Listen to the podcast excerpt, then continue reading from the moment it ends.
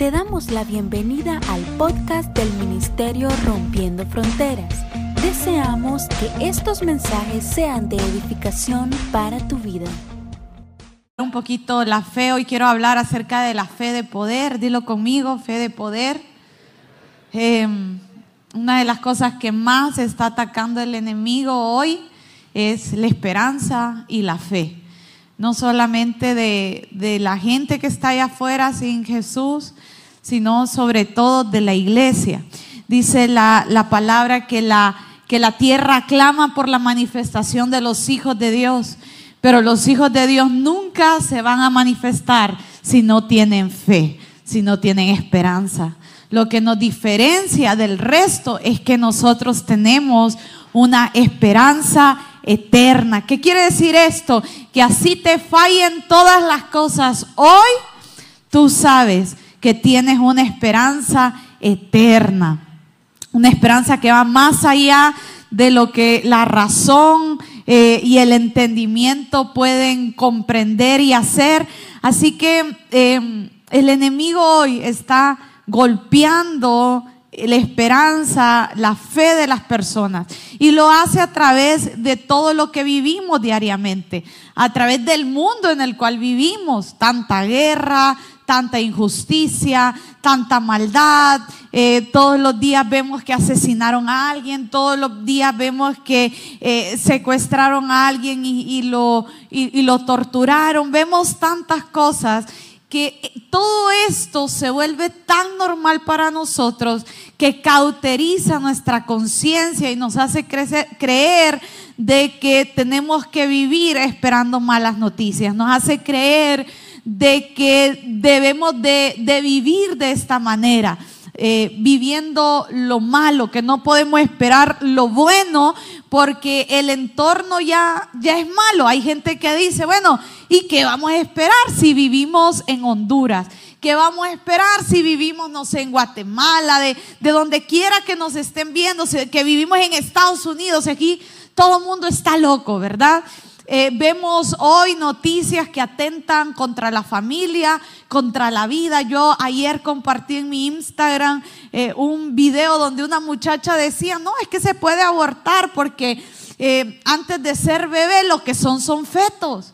Y el, el, conferencista le decía, quiero que me definas qué es un feto.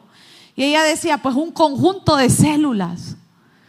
Y de verdad que hoy escuchamos tanto disparate, porque son disparates, que, que uno no, no puede creer em, que hoy veamos, escuchemos y, vivamos lo, lo, que estamos viendo. Así que eh, hay una guerra en el mundo por, por la fe, por la esperanza. Y yo antes de seguir quiero levantar un poquito la fe en este lugar. Eh, le decía al primer grupo en la mañana, hay tantas cosas que Dios está haciendo. Hoy yo voy a hablar de cómo activar esa fe de poder, pero yo quiero decirte que hay una fe que está moviendo eh, la mano del Señor, que está activando su poder sobre nosotros y que están ocurriendo cosas en medio de este lugar. Sabes, muchas veces compartimos solo las necesidades de oración. Yo tengo un problema, a mí la gente me manda a orar, pero y viera cómo me escribe, mire, por favor, ore y ya ya se está muriendo, ay, ya eh, me, está pegando esto. Pero cuando vemos la victoria no me escribe. Y yo digo, no, qué maldad. Y tal vez sigo orando ahí, ¿verdad? Y realmente es una mala costumbre. Cuando Jesús sanaba, eh, dice que él sanó a muchos, pero pocos regresaron a decirle, Jesús, gracias, me sané. Pocos testificaron el milagro. Pero que pocos testifiquen no quiere decir que Dios no esté obrando que hayan muchas necesidades de oración. Yo quiero que se pregunte cuántas necesidades de oración tiene usted. Yo tengo un montón de, necesidades, de peticiones de oración. Pero yo quiero decirte que es más lo que el Señor está haciendo conmigo que aquello que me falta. ¿Cuántos pueden decir? Porque hoy alguien va a tener, como, como nos han enseñado por tiempo, ¿se acuerda aquella, no sé, metáfora? No, no, no, no sé qué sería que te decían ¿Cómo ve el vaso? ¿Medio lleno o medio vacío? ¿Habrá alguien aquí que necesite cambiar la mentalidad y que diga, yo veo el vaso de mi vida medio lleno, ¿verdad? Yo veo el vaso de mi vida lleno de las bendiciones del Señor. ¿Habrá alguien aquí esta mañana que se haya levantado bendecido? Ay Señor, perdónese, vamos a orar. Padre, aquí no hay ni un bendecido. Habrá alguien que pueda decir, yo soy un bendecido del Señor. Mire cómo camino, mire cómo me muevo, mire cómo respiro, mire qué bonito ando vestido. Viera la burrita que me comió hoy en la mañana. Usted es más bendecido que el mayor porcentaje de la población mundial, quiero decirle. Usted dice, ay, pero viviendo en esa casa que vivo, pues usted tiene casa, tiene techo, no se moja en las noches. Tal vez ahí hay una eh, gotera que otra colada. Pero es para que se levante a orar en las noches. Si le cae, es para que se levante a orar. Así que quiero levantar la fe porque Dios está haciendo algo. No lo hicimos en la mañana, pero eh, quiero contar un testimonio de lo que el Señor está haciendo. Este año, en enero, tuvimos un lema y el lema era para las naciones. La conferencia es la conferencia de la iglesia en el marco del aniversario, pero yo quiero decirte que esta conferencia la usamos para capacitar a la iglesia. No es, créame que en nuestro corazón como pastores no es que venga gente de otras iglesias, no es que vengan eh, gente eh, de afuera que, que, no conocemos, gloria a Dios si vienen, pero realmente el, el, um, el corazón que tenemos para esta conferencia es que la iglesia, usted, el que está sentado ahí, los muchachos de Zamorano, puedan ser capacitados, sea un tiempo de reflexión, sea un tiempo donde juntos podamos sentarnos a recibir y a poner la mirada en la visión que Dios nos ha dado como casa.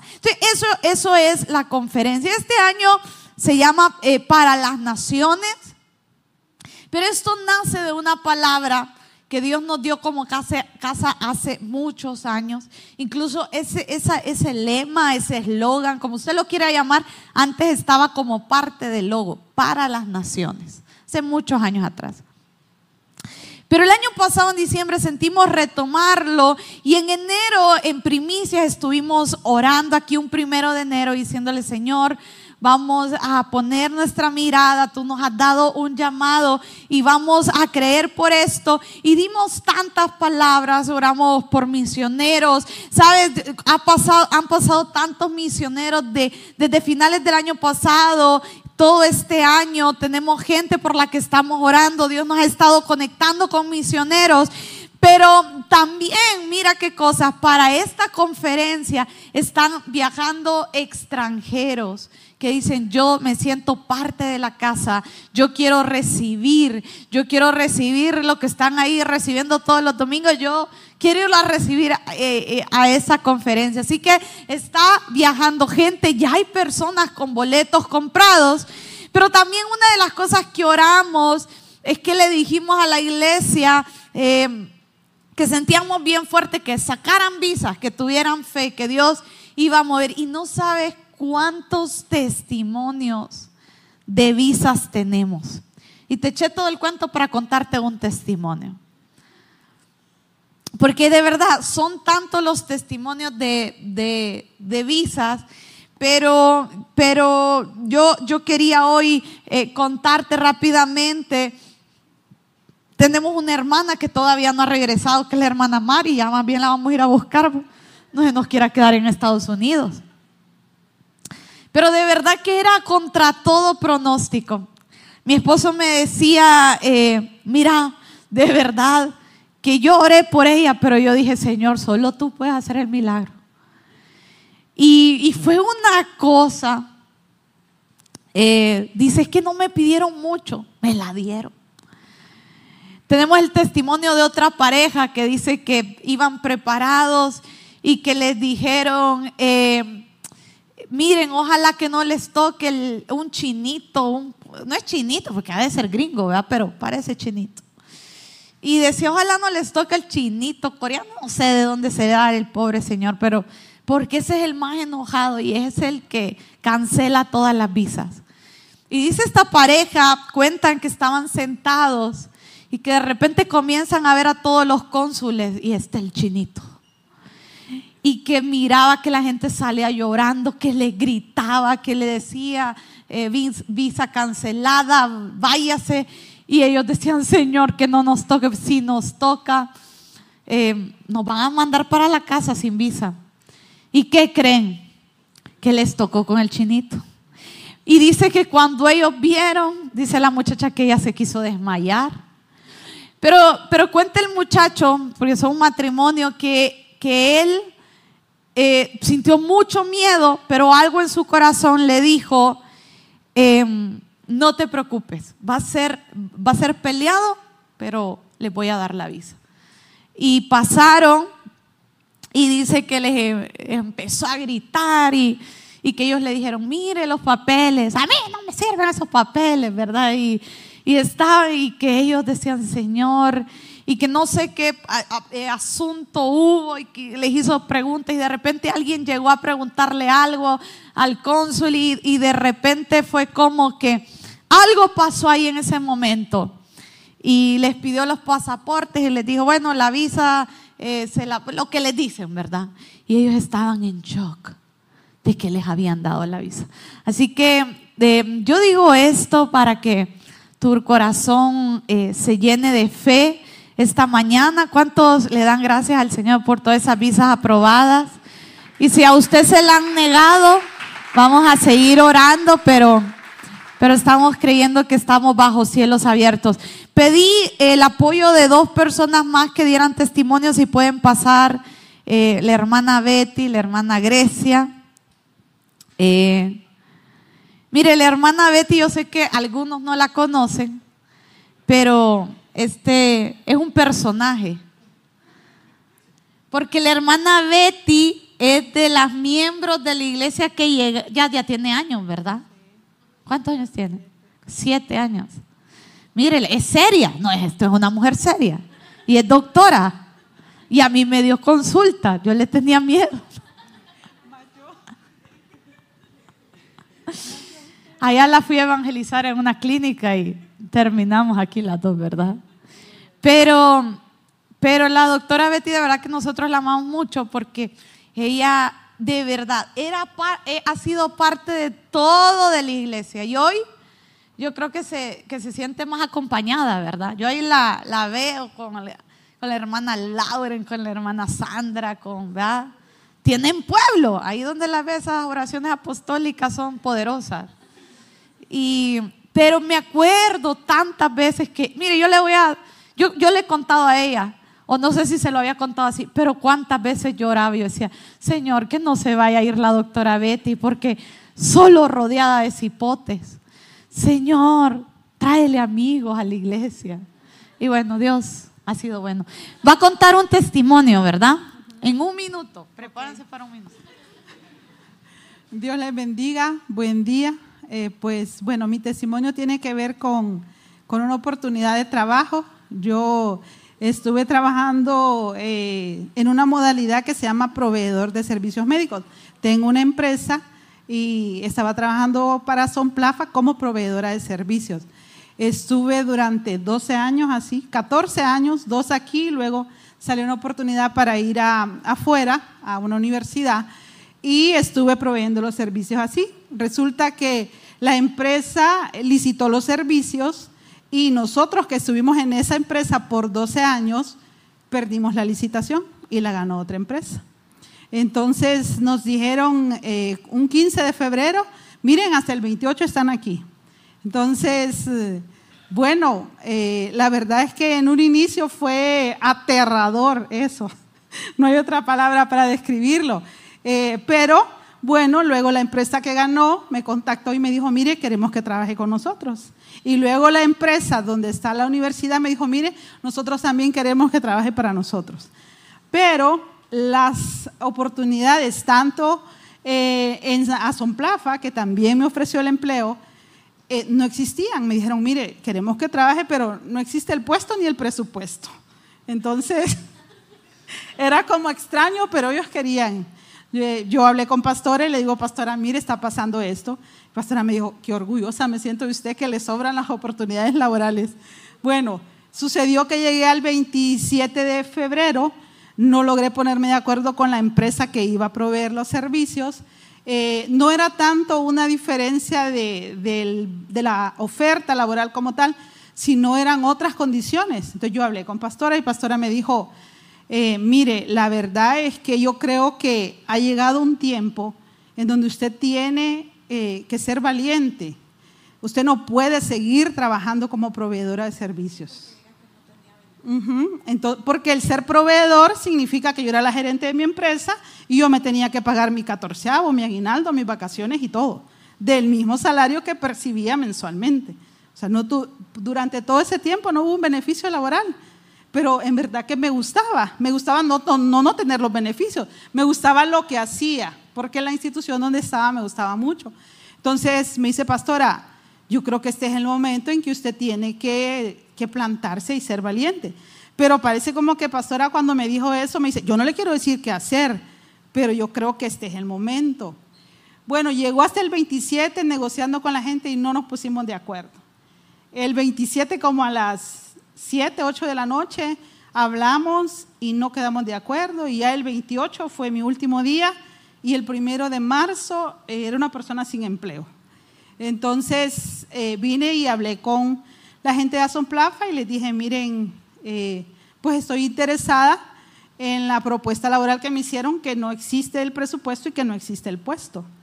Entonces mi jefa me dijo, bueno, pero eso no es tan pronto. Eh, comenzamos con Pastor a tener, estar platicando, orando. Eh, pasaron dos meses largos donde cada tres días hablábamos y yo le decía, pues dijeron tal cosa, pero ya firmó, me decía, no, todavía ni siquiera he ido, pastora, no he visto los papeles. Para no hacerles larga la historia, el 15 de mayo comencé a trabajar en ese puesto que no existía, con ese presupuesto que no existía. Eh, tengo todos los beneficios laborales. Antes trabajaba de 7 de la mañana a 4 de la tarde, pero me levantaba a las 4 de la mañana porque había que ir hasta allá. Hoy trabajo de 7 de la mañana a 1 de la tarde, de lunes a viernes y con un mayor salario.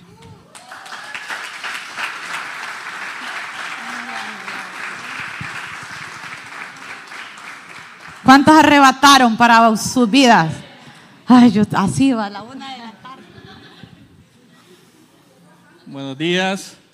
Em, somos, somos una pareja, para ponerlos en contexto, vamos a cumplir cinco años de casados eh, con esta bella mujer. Y como todas las parejas, eh, dijimos eh, en, en, su tiempo, bueno, vamos a esperar un año, hay planes, hay cosas que hacer, esperemos un año para poder tener nuestros hijos. Y así fue, esperamos un año, estábamos con un médico y recordamos muy bien que cuando decidimos, sí, bueno, es tiempo, queremos hacer más grande la familia, viene el Señor y suelta su palabra y nos dice y nos habla de nuestra generación. En medio de todo, muy contentos y todo, creímos que dentro de nueve meses íbamos a ver nuestra generación. Eh, no ha sido así. Empezó el proceso eh, con el primer médico, una y otra cosa, eh, procedimiento más procedimiento. Decidimos cambiarnos de medio porque mirábamos que no avanzaba nada. Eh, lo único que teníamos era la palabra que el Señor nos había dado. Y comenzamos con este segundo médico, más procedimientos, más cosas, y nos dice, es necesario hacerle una operación a tu esposa. Nos hacemos la operación, se hace la operación, la primera eh, operación tuvo sus complicaciones, eh, se hace su, segunda operación y año y medio después de esa operación seguían los problemas. Eh, mi esposa tenía un año y medio de no tener eh, su periodo y seguíamos con el mismo médico creyendo, arropándonos en esa palabra que el Señor nos había hablado en nuestra generación y de esas, llamémosle casualidades del Señor, que no son casualidades. Nos encontramos con, una persona y cree que Samuelito es nuestro hijo. Ah, su hijo. No, esta persona es médico y le contamos la historia y nos manda donde otro médico. Vamos rápido a los tres días contentos porque vamos a otro médico y el médico, una persona muy buena, pero una persona que nos habló muy claro, revisa a mi esposa y la palabra que recibimos de ese médico es que nos dice, se tiene que hacer otro procedimiento. Y en ese procedimiento yo les voy a decir si el útero se dañó. Eh, fue fuerte. Em, salimos de ese lugar. Em,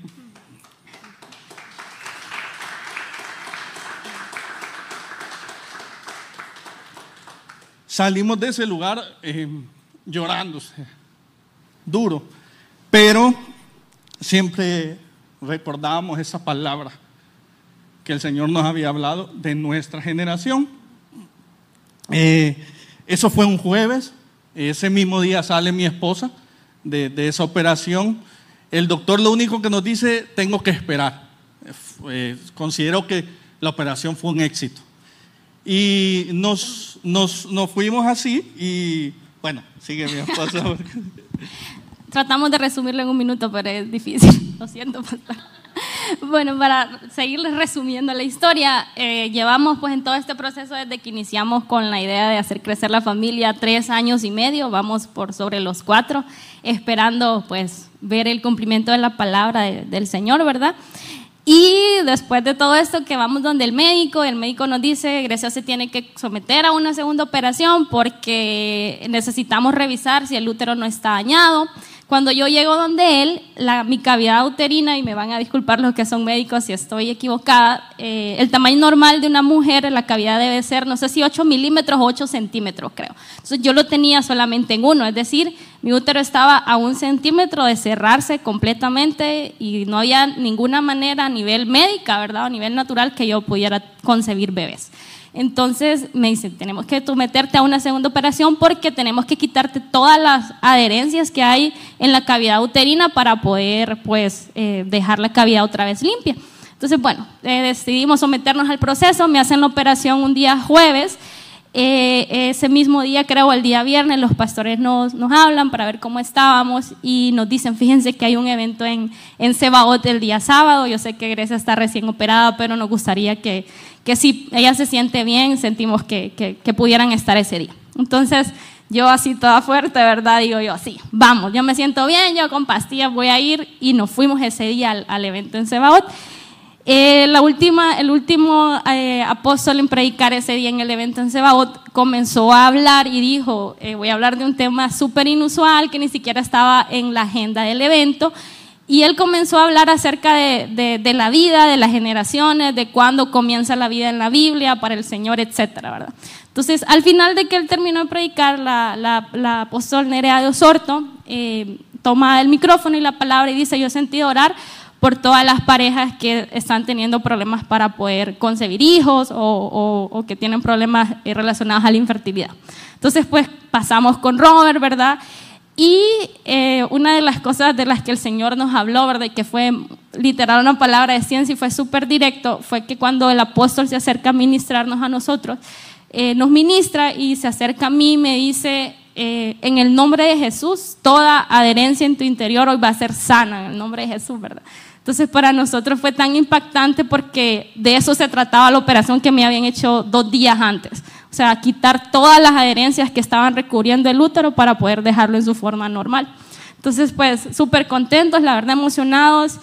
Eh, dos semanas después eh, teníamos cita de revisión de la cirugía, ¿verdad? Entonces vamos donde el médico y eh, el doctor estaba para hacerles largo el cuento, ¿verdad, mi amor? No se la podía creer. Estaba súper sorprendido porque él, nos dijo, en tres meses el útero tiene que recuperarse de nuevo al 100% y tiene que estar ya como en su forma normal, con los 8 centímetros, la, la cavidad uterina. Y en dos semanas ya estaba en su forma normal, para la gloria del Señor. Y no había pues ya ninguna adherencia y estamos confiando que pronto vamos a ver la promesa cumplida.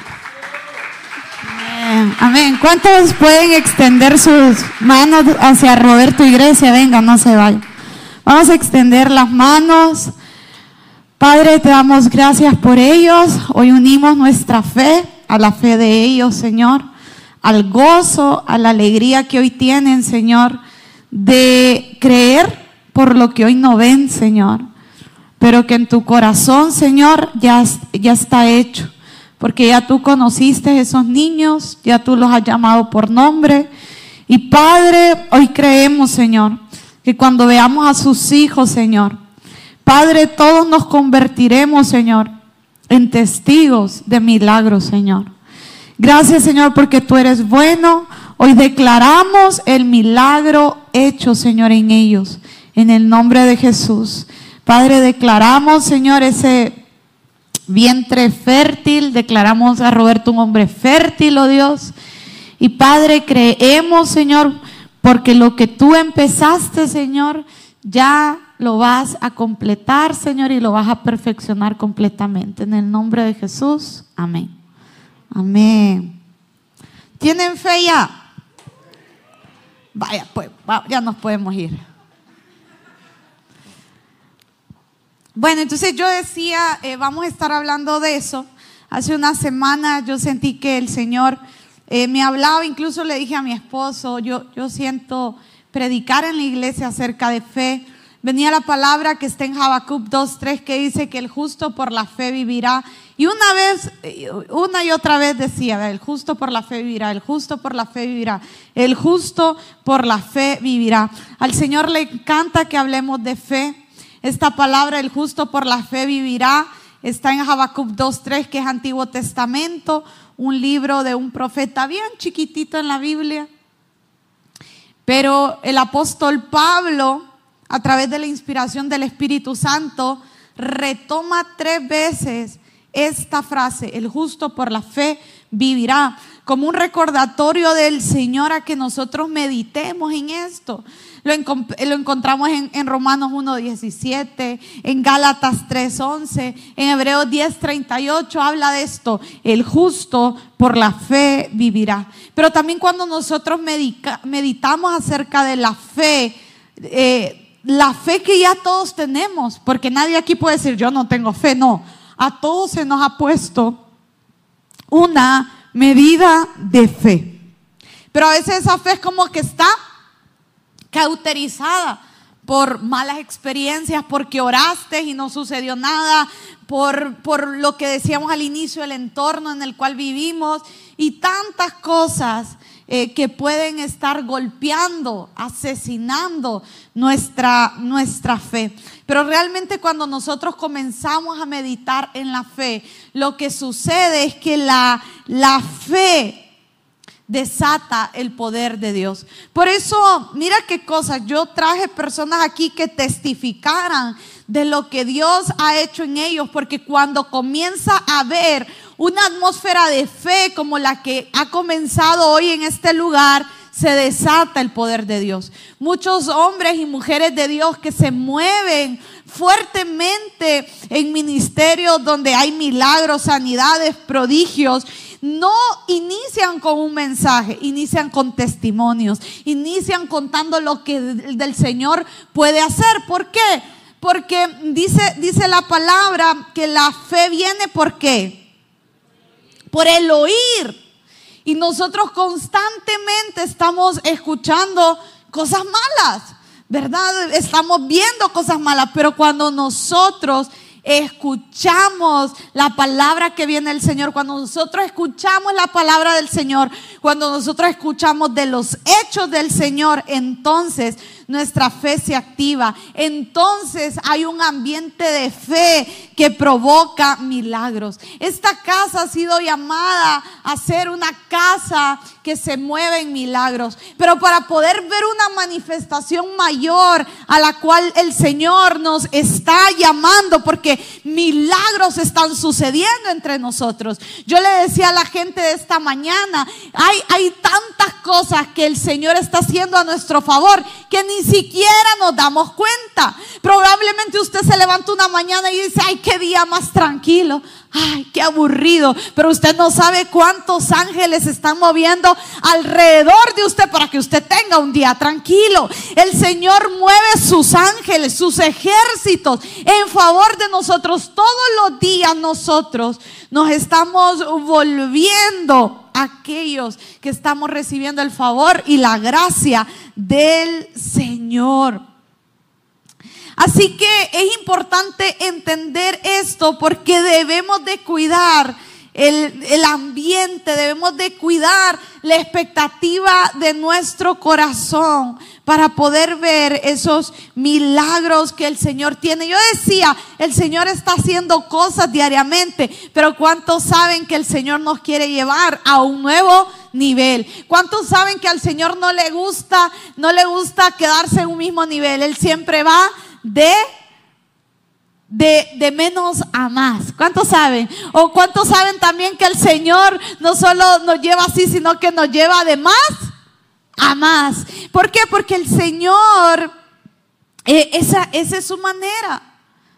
Esa es su manera. Él siempre quiere ir de aumento en aumento. Dice que la gloria la vamos a ver de aumento en aumento, en aumento, en aumento, en aumento.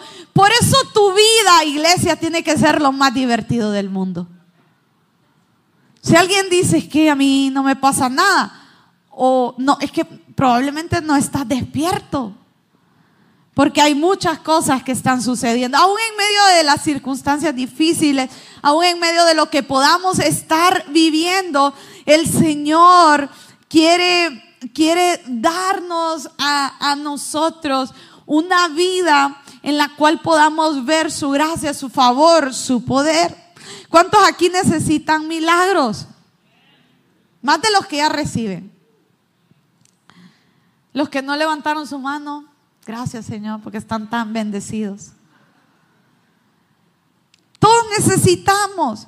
Por eso quiero hablarte eh, acerca de esto, de fe. Antes de darte unos puntos de cómo activar ese poder, quiero hablarte cosas básicas acerca de fe. Número uno es que la fe es un asunto de confianza. La nueva traducción del lenguaje actual, que es una traducción de la Biblia como la Reina Valera, nueva versión internacional, eh, nueva traducción viviente, si alguien dice, ¿qué mandarín me están hablando? Em, o no sabe de lo que estoy hablando, son, son traducciones de cómo usted lee eh, la Biblia, de cómo han sido traducidas. Recuerde que la Biblia no fue escrita en español, ¿verdad? Entonces hay traducciones. Entonces la nueva traducción, lenguaje actual, habla de, eh, eh, de acerca de la fe y me gusta porque la palabra fe la traduce como confianza. Cuando usted tome el original griego de esa palabra y lo trata de traducir al español, una de las traducciones es confianza. Diga conmigo, la fe es un asunto de confianza. Hebreos 11, del 1 al 3, cuando habla acerca de los valientes de la, de la fe, me gusta porque en el versículo 11 eh, define lo que es la fe. Y yo sé que la mayoría no sabemos esa definición de fe. que dice? Es la fe, la certeza de lo que se espera y la convicción que no se ve. Esa definición sale de este pasaje. Ahora, quiero que leamos qué es lo que dice la nueva, eh, la traducción en lenguaje actual. Dice, versículo 11, confiar en Dios, o sea, fe, es estar totalmente seguro que uno va a recibir lo que espera. Es estar convencido de que algo existe, aun cuando no se puede ver. Dios aceptó a nuestros antepasados porque ellos confiaron en Él. Diga conmigo, confiaron en Él. Y nosotros creemos que Dios creó el universo con una sola orden suya. Lo que ahora vemos fue hecho de lo que no podía verse. Entonces a veces pensamos, mira qué lindo, que hablar de fe se limita o lo asociamos al hecho de, de, la, de la fe, de la, de la creencia, perdón, de la creencia religiosa a la cual somos afines. Creemos que fe solo se trata de haber recibido a Cristo Jesús como tu Señor y Salvador, pero realmente esa palabra tiene una mayor profundidad porque habla de la confianza que debemos de tener con el Señor. Si yo acepto al Señor Jesús como mi Señor y mi Salvador, tengo que tener fe no solamente para salvación, sino para creer toda la obra redentora que Cristo ya hizo por nosotros. ¿Y cuál, cuál es esa obra redentora? Todo lo que el Señor ya hizo. El Señor vino a sanarte, a salvarte, a transformarte, a bendecirte, a prosperarte. Hay tantas cosas que el Señor es, que si nosotros ponemos nuestra confianza en Él, si nosotros tenemos en otras palabras fe en Él, la vamos a ver en nuestras vidas. La fe se vuelve un asunto de confianza, el cual pone nuestra mirada en el Señor va más allá de, de, las simples palabras, va más allá de la salvación como tal. Es poner nuestra, nuestra confianza en Él. Me gusta lo que dice Colosenses 1, 15, 19. Habla de la supremacía de Cristo. ¿De quién es Cristo? Cuando tú confías, tú dices, bueno, yo tengo fe en Jesucristo, pero ¿quién es Jesucristo? La Biblia nos revela a Cristo y Cristo nos revela al Padre, al Espíritu Santo. Pero mira, mira, mira lo que dice el versículo 15.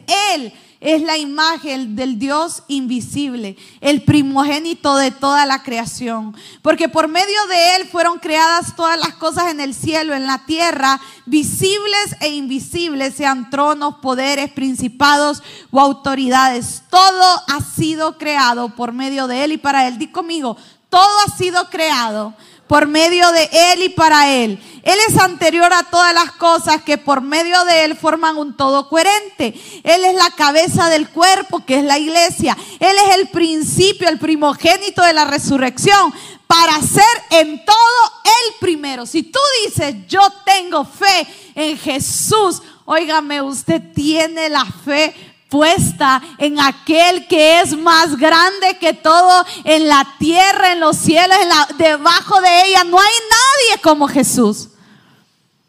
Cuando nosotros tenemos nuestra fe puesta en Jesús, sabemos que nada es imposible. Sabemos que así estemos en la nada. A través de Cristo Jesús podemos ir al todo, a lo mucho. Usted puede decir, eh, eh, pero estoy en esta condición, pero en Cristo Jesús puede vivir la transformación más grande que en 30, que en 40 años no hayas tenido. ¿Por qué? Porque la fe sitúa nuestra confianza en Él que todo lo puede, en Él que, mire, cuando, yo no sé si usted entiende, pero yo oro que el Espíritu Santo te abra esta revelación. Por medio de Él fueron creadas todas las cosas. ¿Por medio de quién? De Jesucristo. ¿Qué? Si el mundo entero fue creado por medio de Él, ¿qué no podrá hacer el Señor Jesús por ti? Dile a alguien esta mañana, ¿qué no podrá hacer el Señor Jesús por mí? No podemos tener fe en la fe. Tenemos que tener fe en Jesús. Y tradicionalmente hemos tenido fe en la fe. Pero hoy el Señor está despertando a su iglesia, se está revelando a su iglesia y está llevando nuestra fe a ponerla en Él. Jesús, tú todo lo puedes. Jesús, tú eres grande. Jesús, tú, tú, tú, tú, tú, tú eres eh, lo mejor. Jesús, a través de ti todo lo puedo lograr, todo lo puedo hacer. Ahí comienza la fe en la confianza. Pero la fe también es un asunto de poder. Sabes que hay un predicador que dice que la fe es la moneda del cielo. Así dice. Y, me gusta esto porque, sabes, nosotros a veces llegamos delante del Señor con un lenguaje, diría yo, aparte de ser la moneda del cielo, diría yo, la fe es el lenguaje del cielo.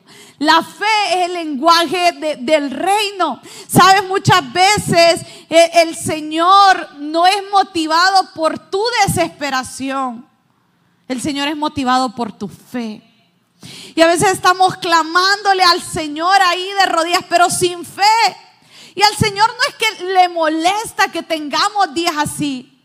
El problema es que no podemos estar siempre viviendo una vida donde estamos teniendo crisis de fe. Cuando alguien viene con fe, esto activa los cielos. ¿Por qué? Porque este es el lenguaje del cielo. Ángeles se mueven a tu favor. ¿Hay alguien aquí esta mañana? Creo que están saliendo aplazados. Estaban más animados los del primer servicio.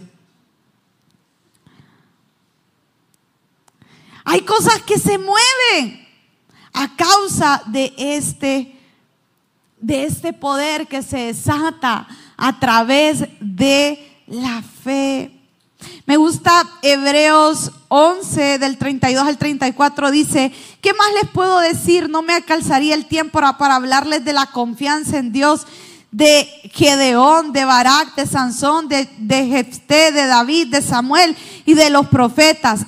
Ellos confiaron en Dios y por eso conquistaron países, como actuaron con justicia, recibieron lo que Dios les había prometido, cerraron la boca de leones, apagaron grandes incendios. Mira, comienza a decir todo esto, porque cuando tú te conectas con el lenguaje del Señor, activas su poder.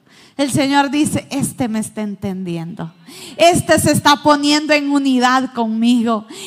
Este está creyendo realmente. Porque nosotros podemos venir todos los domingos a decir, tú eres grande y tantos cantos que son tan lindos. Señor, tú eres grande, tú eres santo. Pero cuando tú tienes fe, en ese Dios al cual estás diciendo, tú eres grande, no hay, eh, tú eres todopoderoso, no hay poder eh, que, que, que se compare al tuyo. Y tú te conectas realmente con todo tu corazón y con toda tu mente, tú provocas el poder del Señor. Así que ¿cuántos quieren desatar y activar esa fe esta mañana? ¿Cuántos dicen yo? Yo quiero esa fe. ¿Sabes? Yo conozco a gente de fe en este lugar. Están bien locos.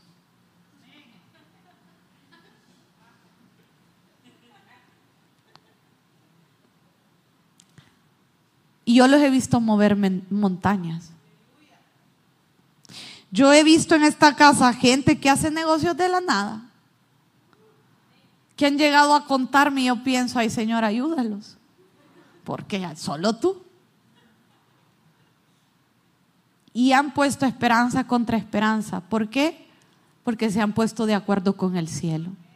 El problema es que el enemigo, y ese es el primer punto de cómo activar la fe y generar, porque mira, yo siento que el Señor nos está hablando de fe, porque en este lugar, y cuando hablo de este lugar, no solo hablo de este lugar físico, sino que hablo de la iglesia como tal, tenemos que empezar a movernos en atmósfera de fe. A mí me gusta estar con gente de fe, porque si yo veo gente con miedo, más miedo me da. Si yo veo gente preocupada, me estreso. Es importante que empecemos a generar y a procurar un ambiente de fe en nuestras casas. Hay niños chiquitos de 5, 6, 10 años que son temerosos. ¿Por qué? Porque ven en su casa el temor. Pero ¿cuántos aquí van a levantar David en su casa? Tu hijo y tu hija se va a levantar y cuando vea el gigante, cuando vean los Goliat van a decir, y por eso se están muriendo mi papá y mi mamá. Por eso voy a agarrar la piedra, lo que tengo y me voy a derribar ese gigante. Pero para eso vas a tener que volverte un derribador de gigantes tú también para que tu hijo o tu hija pueda creer por imposibles. El, primer, lo primero que tenemos que hacer para desatar o activar ese ambiente y, y esa fe de poder en nosotros es tener una mente renovada. Decía en la mañana una de las cosas más fuertes que hoy el enemigo está haciendo es que golpea la mente de las personas. La gente está cautiva en la mente. Depresión, tristeza, desánimo. La gente ya no sueña porque dice, ¿para qué voy a soñar si me, me van a despedir del trabajo? ¿Para qué voy a soñar si vivo en Honduras? ¿Cuántos saben que en Honduras está la bendición en la calle y solo la tenemos que ir a recoger? ¿Cuántos saben que este es un país donde se puede prosperar? ¿Sabe que mi esposo es de México y a mí me encanta México, de verdad. Me encanta ir allá, comer y todo. Y hablamos y la gente a veces con tristeza, aquí y en otros lados nos dicen, ¿y por qué no viven en México? Y nos ven con cara de pobrecitos. Y a mí me ofende, fíjese, porque yo les digo, a mí el Señor no me tiene arruinada en Honduras. Yo soy bendecida en mi país. El Señor a mí ahí me está prosperando y me está bendiciendo. ¿Cuántos dicen amén? Y a veces nos sentimos así, uno dice, ay, ¿dónde vive? Usted no quiere decir. Mira, a mí me pasaba cuando empezó la gente a migrar. Eh, que de verdad que era tan duro y todavía es, es tan duro porque realmente que hay gente que está viviendo realidades muy, muy duras. Por eso es que la iglesia se tiene que levantar para hacer una respuesta a esa necesidad. Estamos esperando que venga la de afuera, ¿verdad?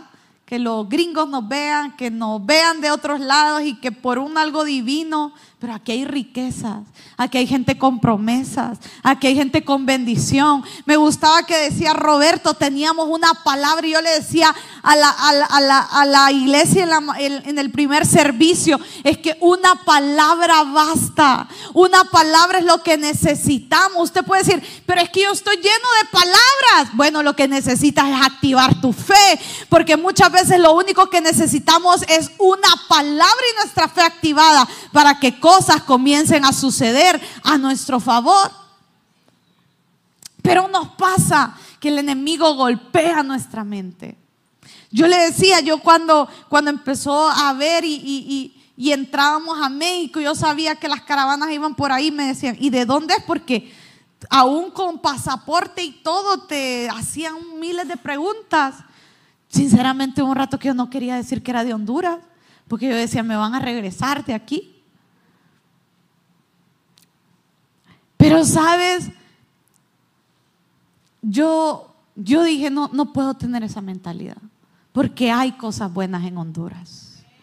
Somos una tierra bendecida. Recuerdo que hace muchos años venían unos amigos, son bien gringuitos, pero bien gringuitos. Por ahí está Vania, que los conoce bien.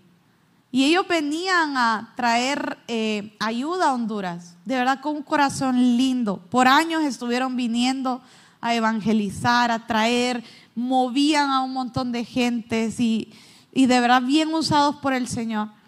Y nunca habíamos tenido como la oportunidad de, de, de bendecirlos, de, de, de conectar, porque cuando ellos venían yo era todavía una estudiante. Pero la iglesia creció y algunos se saben la historia. Y en una, creo que la última ocasión que ellos vinieron, ellos testificaban que se habían sentido tan bendecidos. Porque nosotros dijimos, recuerdo eh, en ese momento los que estábamos, dijimos, no, sí tenemos para dar. Vamos a atender bien a todos estos gringuitos. Los vamos a tener full mickeys, en inglés, ¿verdad? Full mickeys vamos a atender bien y nos preparamos, les conseguimos. Mira, y me acuerdo que ellos eh, se me acercaron y me dijeron, eh, queremos agradecerles porque el Señor a través de ustedes nos ha sanado el corazón. Porque siempre que habíamos venido, mirábamos la necesidad de dar, pero miramos que toda la gente que se acercaba era para ver qué conseguía pero ustedes nos han bendecido. ¿Cuántos saben que tienen para dar? Yo por algo estoy diciendo esto. Entonces una mente renovada. Debemos de orar constantemente porque el Señor cambie nuestra mente, ¿no? De una mente positiva, una mente que medite constantemente en su palabra. Hebreos 10:23 dice, mantengamos firme la esperanza que profesamos, porque fiel es el que hizo la promesa.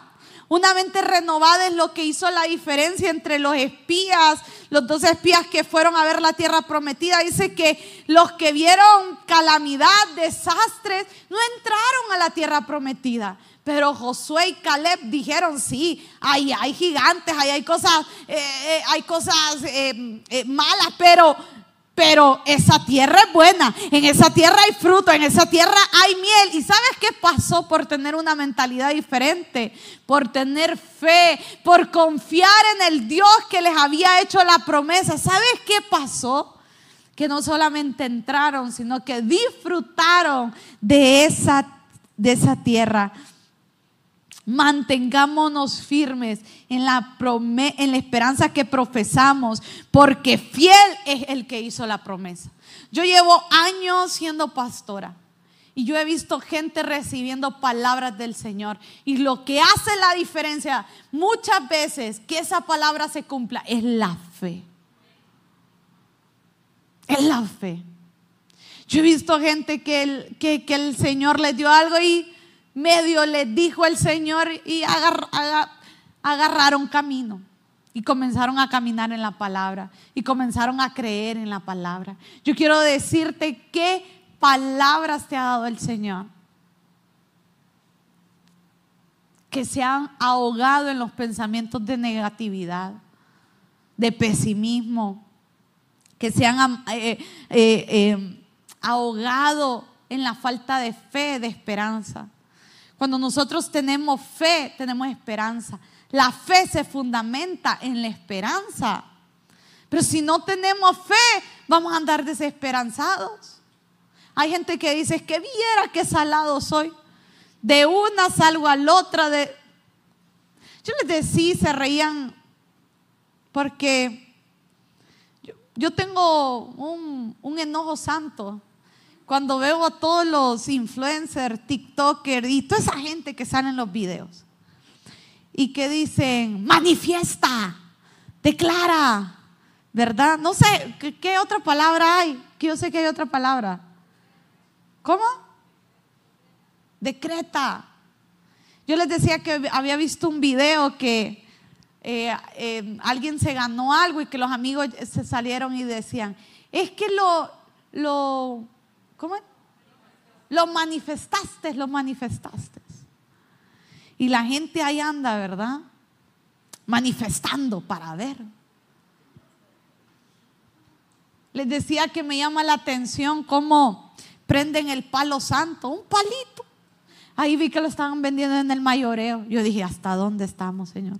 Que hasta en el mayoreo venden el palo santo. No lo vaya a buscar, por favor. Yo reprendo al Señor de esos pensamientos. Pero hay gente que prende el palo y se lo pasa. Señor, se me Tienen fe en el palo, pero no en Jesucristo que ha prometido estar con ellos todo. ¿Habrá alguien aquí que dice yo renuncio al palo santo? ¿Qué es? Mentalidad. No podemos tener mentalidad de, de fatalismo. Tenemos que tener una mentalidad de fe. Usted tiene que levantarse y decir, a mí me va bien. A mí me va bien. Aquí va caminando el bendecido del Señor. Quítense porque porque quemo de tanta presencia del Señor, de tanta bendición. Mire, usted va a creer que donde usted camine, ahí lo van a, alcanzar las bendiciones. Así esté sentado en la última fila. Señor, Aquí, yo no lo siento por los demás, pero aquí me están cayendo todas las bendiciones. Mentalidad de bendecido. Mentalidad. Mire, la gente del mundo, imagínese. Hay gente que no tiene a Cristo como usted y por estarse echando el humo del palo santo sale a la calle más positivo que usted. Usted sale, ay Señor, reprende al diablo. Y usted vive pensando en el diablo y aquel que se tiró el humo del palo santo sale diciendo, je, hoy me va a ir bien. ¿Y los cristianos? Y los que tienen a, Jesús en su corazón, ¿dónde está tu fe? Ay, Dios mío. Número dos, dispuestos a todo. La, voy rápido porque ya son las 2 y 22. Bueno, no quiero arruinarle la comida a nadie. La fe te vuelve un irreverente. ¿Por qué? Porque la fe es locura. Si usted no quiere ser un loco, pues ahí va a estar sin fe. Pero la fe requiere acción. Yo decía, a veces solo necesitamos un poquito, porque es que si usted tiene fe con ese poquito, usted con ese poquito va a caminar. Dios le dijo a Abraham, mire, ese hombre se le llama el padre de la fe, pero es que de realmente estaba rematadamente loco. Un día Dios se le aparece y le dice, sal de tu casa y de tu parentela, de tu barrio, de lo de yo, y te voy a mostrar. Y el hombre salió, pero no tenía Waze, no tenía Google, y él no preguntó, ¿a dónde, Señor? El camino. ¿Cuántos de nosotros tenemos miedo? ¿Cuántos de nosotros tenemos ideas que nunca hemos concretado? Porque usted dice, es que no sé cómo. Comienza que yo tengo una idea de negocio, pero es que mire que comienza. ¿Cuántos dicen amén? No te quedes solo con la idea. Ten, mira, me, me gusta. La fe nos acompaña donde la razón nos abandona. Donde la razón dice, no sé qué hacer. Esto lo dijo alguien por ahí, no fue que yo me lo inventé. ¿Por qué? Porque se necesita un poco de locura. El Señor no, no conoce imposibles. Yo les contaba un testimonio de una pareja.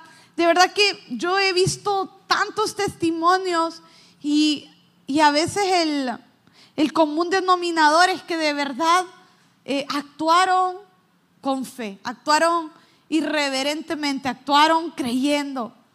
Conozco una pareja, contaba en la mañana que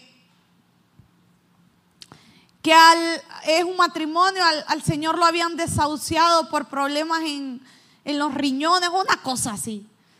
Pero desahuciado, nadie creía que el hombre se iba a salvar, excepto su esposa, que decía, mi flaco no se va a morir, porque no hemos visto todo lo que el Señor nos ha prometido. Mi flaco no se va a morir. Conocimos a los pastores de ellos y los pastores con mucha humildad nos decían, miren, íbamos y y le, decía, le decíamos a ella, prepárate, Dios va a consolar tu corazón. Y ella les decía, mi flaco no se va a morir. Y ellos decían, es que está en negación. Pues esa mujer estaba activada en modo fe. Mire, este hombre estaba tan muerto para la gente que ellos habían dejado de pagar la cuota de su casa, habían comprado una casa lindísima y habían dejado de pagar la cuota para su casa. Y estaba tan muerto para los ojos humanos, sin que no, se, no pesaba nada. Era una cosa flaquita, no se alimentaba, era algo que el seguro al ver que no estaban pagando y todo y preguntar qué era lo que estaba pasando y ver el diagnóstico de que el hombre en días moría, de acuerdo a los médicos, aplicaron el seguro de la casa. Usted sabe que lo seguro es seguro de seguro. Entonces el banco dijo, no, pues se va a morir y había un seguro de, deuda, de, vida, entonces vamos a, vamos a aplicar porque el que estaba el nombre de él, y bueno, el banco se fue a aplicar su seguro, ¿verdad? Porque usted sabe que el banco no pierde. Y ya, pues la casa quedó ahí porque el hombre se iba a morir. ¿Y qué cree? No se murió. ¿Por qué? Porque su esposa tuvo fe. Y no solamente ahí anda vivo, caminando, sino que quedó con la casa pagada, ¿cómo ve? ¿Cuántos quieren ese tipo de fe?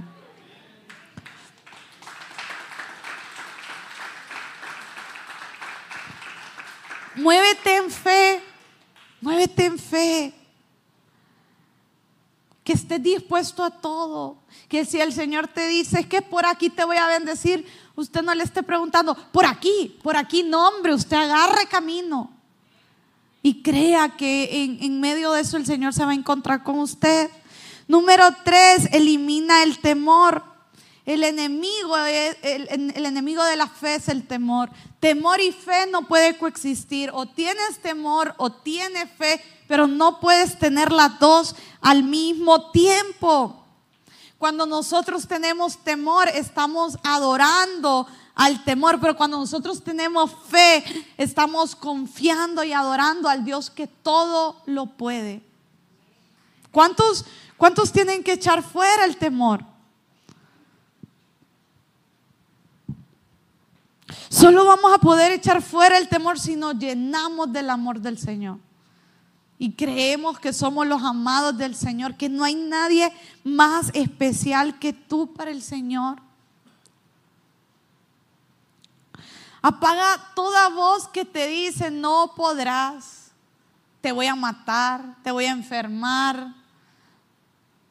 Mira, el temor hoy está literalmente amedrentando a las personas, las está ahogando. Y la gente vive en una atmósfera de temor, sobre todo ahorita después de pandemia, porque usted dice, no hombre, qué miedo, me puede pasar algo en la calle, me puede pasar algo en mi cuarto. Yo conocí a un señor que tristemente falleció en el jardín de su casa y, tengo que ser sincera, por esa persona lloré, pero lo habíamos tenido unas semanas antes. Eh, y bueno, era era mi amigo, ya era bien, bien mayor. Y de repente me avisan que se murió. Yo digo, ¿cómo se murió si lo vi hace dos semanas? No, que le pasó algo en, en, el jardín de su casa. Y al escuchar cosas así, usted ni quiere salir al jardín porque dice, bueno, me pueden pasar cosas ahí. Y estamos llenos de temor, pero cuando nosotros nos activamos en fe, trabajamos nuestra, nuestra mentalidad, estamos dispuestos a hacerlo todo, empezamos a echar fuera ese temor. Y empezamos a decir, Señor, como decía hace un rato, tú me puedes bendecir siendo el último del lugar. Señor, tú me vas a llenar esta casa de paz, vas a llenar esta casa de buenas noticias. Echo fuera el temor.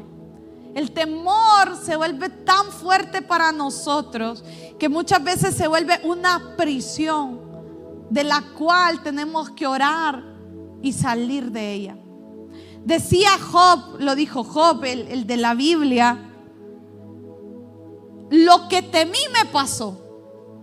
Muchas veces usted dice, pero ¿por qué me están pasando tantas cosas? Porque no le ha cerrado la puerta al temor.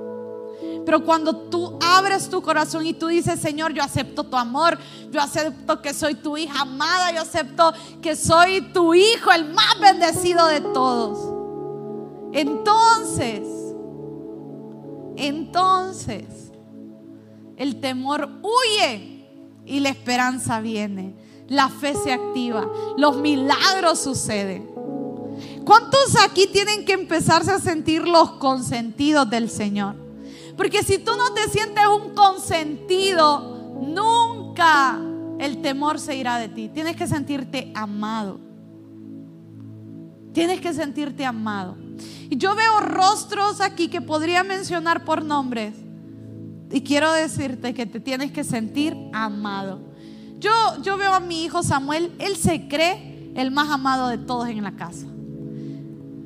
Yo decía, hijo, usted es el príncipe y su papá es el rey de la casa, pero él se cree el rey. Es mandón, les cuento. Nos da el control, que le encendamos, ¿verdad? Quiere que hagamos cosas. Y a veces estamos platicando de Él y Él sabe que estamos hablando de Él y Él se siente amado. Y lo vemos un niño seguro. ¿Por qué? Porque siente amor. Solo vamos a poder apagar los pensamientos de temor sustituyéndolos por pensamientos de amor. Dios me ama. Dios no, no, no me va a dejar. Yo quiero preguntarte, ¿a quién le tienes temor? Yo les decía en la mañana, ¿le tienes temor a la muerte? Jesús ya venció la muerte. ¿Les tienes temor a la enfermedad? Dice la escritura que por su llaga fuimos sanados.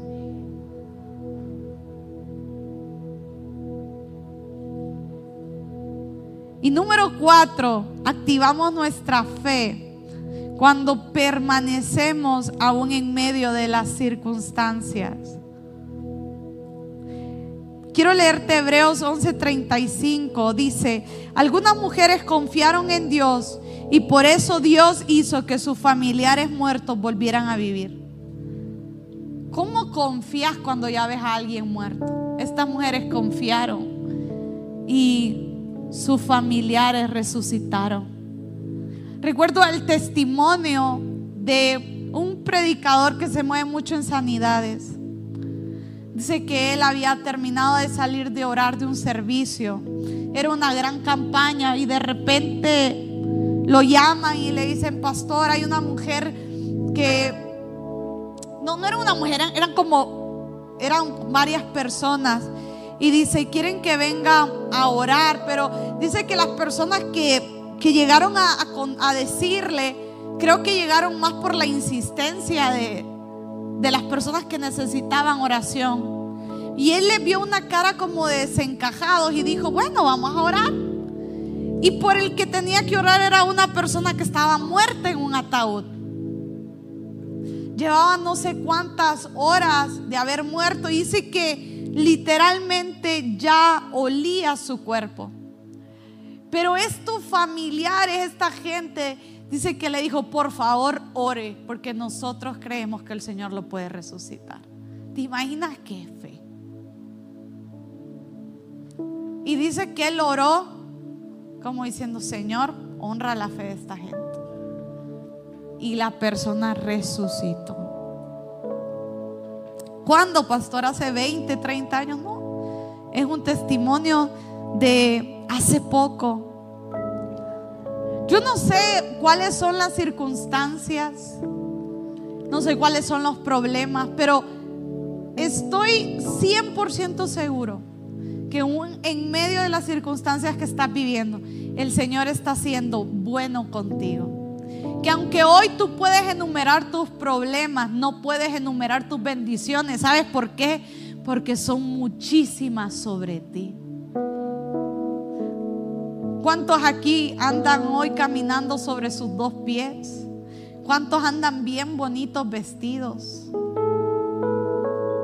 ¿Cuántos se comieron una burrita? Un cafecito ¿Cuántos ni desayunaron porque dices que viera que comí tanto anoche? Qué bendecido eres. Tus bendiciones son mayores, iglesia. ¿Cuántos pueden decir, es que yo soy? Y mire, yo quiero que usted salga con la fe acá. Y que salga diciendo, lo voy a intentar. Esta semana, eso que había estado postergando, lo voy a intentar. Voy a creer, voy a creer, voy a creer, voy a creer, voy a creer. Lloro por un rompimiento sobre esta casa. Yo creo que al pastor ya lo tengo aquí. Y yo, ¿sabe qué le digo? Yo le digo, amor, yo doy gracias a Dios por todos los milagros que hemos visto hasta el día de hoy. Gracias por toda la gente. Mire, de verdad nosotros oramos por ustedes. Oramos. Y de yo siempre estamos diciendo, Señor, bendice las familias de la iglesia, Señor, por nombre. Señor, cada niño, cada joven, oramos. Y por ahí sentimos que eh, en medio de que estamos orando, alguien resalta y decimos, Señor, bendícelo. Bendícela. Señor, tú conoces su necesidad, Señor.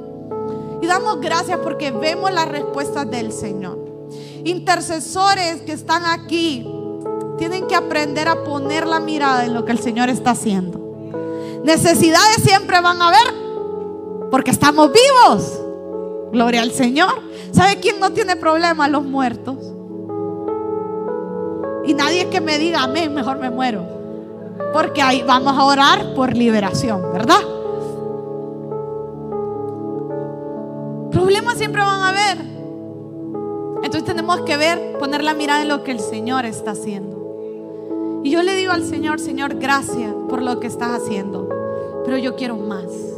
Señor, trae más aceite a esta casa, más de tu unción, más de tu gracia. Señor, eleva la fe, porque sabes que yo entiendo que esta palabra, el Señor no solo nos la está dando a nosotros como pastores, te la está dando a ti, porque lo que el Señor va a hacer con nosotros no se va a limitar a una, a dos personas, el Señor lo va a hacer con todos nosotros, iglesia.